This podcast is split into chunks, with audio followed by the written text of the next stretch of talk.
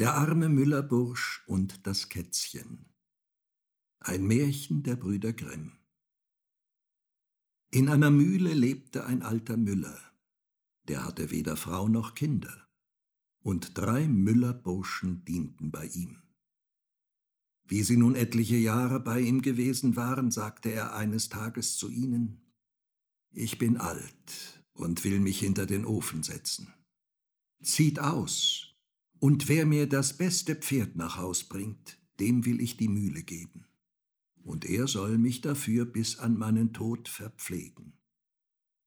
Der dritte von den Burschen war der Kleinknecht. Der wurde von den anderen für albern gehalten. Dem gönnten sie die Mühle nicht. Da zogen alle drei miteinander aus, und wie sie vor das Dorf kamen, sagten die zwei zu dem albernen Hans, Du kannst hier bleiben, du kriegst dein Lebtag keinen Gaul. Hans aber ging doch mit, und als es Nacht war, kamen sie an eine Höhle. Dahinein legten sie sich schlafen. Die zwei Klugen warteten, bis Hans eingeschlafen war. Dann stiegen sie auf, machten sich fort und ließen Hänschen liegen und meinten's recht fein gemacht zu haben. Wie nun die Sonne kam und Hans aufwachte, guckte er sich überall um und rief, Ach Gott, wo bin ich? Da erhob er sich und krabbelte die Höhle hinauf, ging in den Wald und dachte, ich bin hier ganz allein und verlassen. Wie soll ich nun zu einem Pferd kommen? Indem er so in Gedanken dahinging, begegnete ihm ein kleines buntes Kätzchen. Das sprach ganz freundlich, Hans, wo willst du hin? Ach, du kannst mir doch nicht helfen. Was dein Begehren ist, weiß ich wohl, sprach das Kätzchen. Du willst einen hübschen Gaul haben. Komm mit mir und sei sieben Jahre lang mein treuer Knecht. So will ich dir einen geben, schöner als du dein Lebtag einen gesehen hast. Nun, das ist eine wunderliche Katze, dachte Hans, aber sehen will ich doch, ob das wahr ist, was sie sagt. Da nahm sie ihn mit in ihr verwünschtes Schlösschen und hatte da lauter Kätzchen, die ihr dienten. Die sprangen flink die Treppe auf und ab, waren lustig und guter Dinge. Abends, als sie sich zu Tisch setzten, mussten drei Musik machen. Eins strich den Bass, das andere die Geige, das dritte setzte die Trompete an und blies die Backen auf, so sehr es nur konnte. Als sie gegessen hatten, wurde der Tisch weggetragen, und die Katze sagte Nun komm, Hans, und tanze mit mir. Nein, antwortete er, mit einer Miezekatze tanze ich nicht. Das habe ich noch niemals getan. So bringt ihn ins Bett, sagte sie zu den Kätzchen. Da leuchtete ihm eins in seine Schlafkammer, eins zog ihm die Schuhe aus, eins die Strümpfe und zuletzt blies eins das Licht aus. Am andern Morgen kamen sie wieder und halfen ihm aus dem Bett. Eins zog ihm die Strümpfe an, eins band ihm die Strumpfbänder, eins holte die Schuhe, eins wusch ihn, und eins trocknete ihm mit dem Schwanz das Gesicht ab.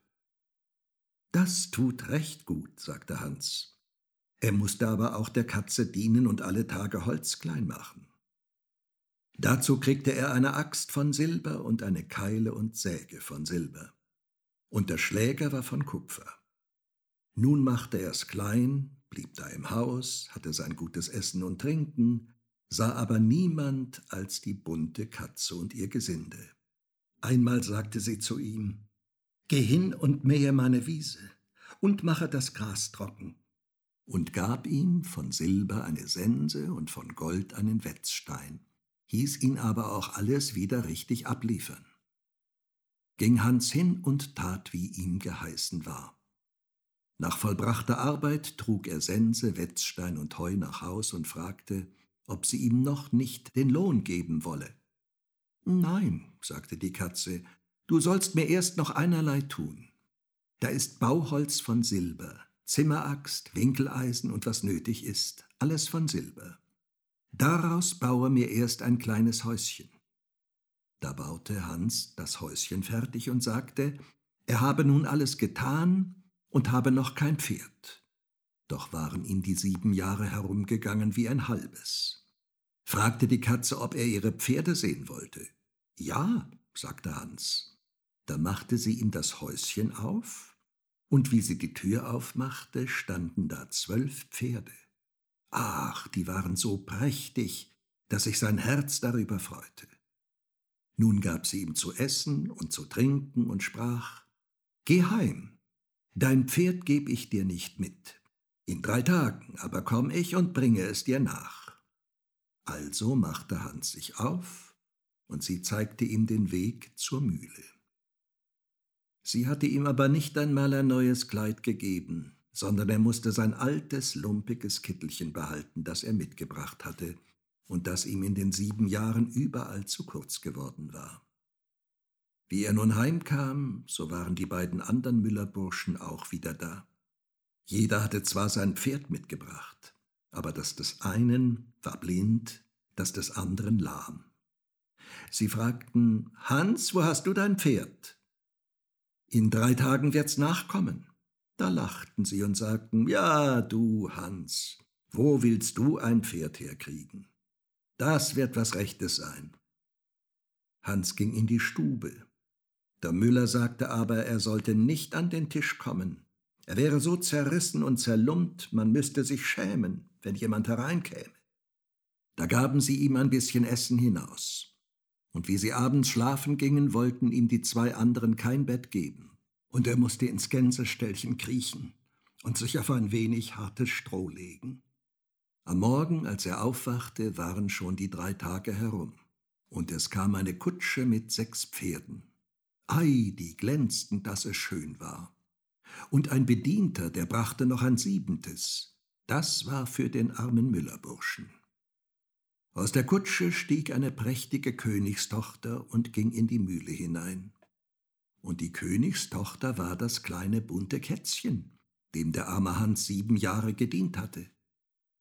Sie fragte den Müller, wo der Mahlbursch, sein Kleinknecht, sei.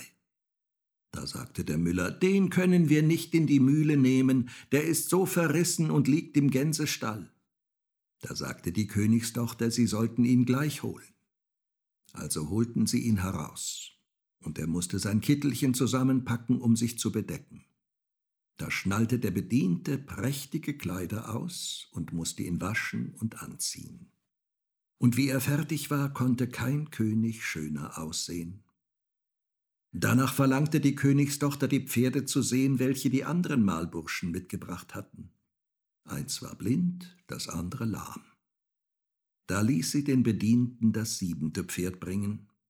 Wie der Müller das sah, sprach er, so eins wäre ihm noch nie auf den Hof gekommen. Und das ist für den dritten Mahlburschen, sagte sie. Da muss er die Mühle haben, sagte der Müller. Die Königstochter aber sprach, da sei das Pferd, er solle seine Mühle behalten.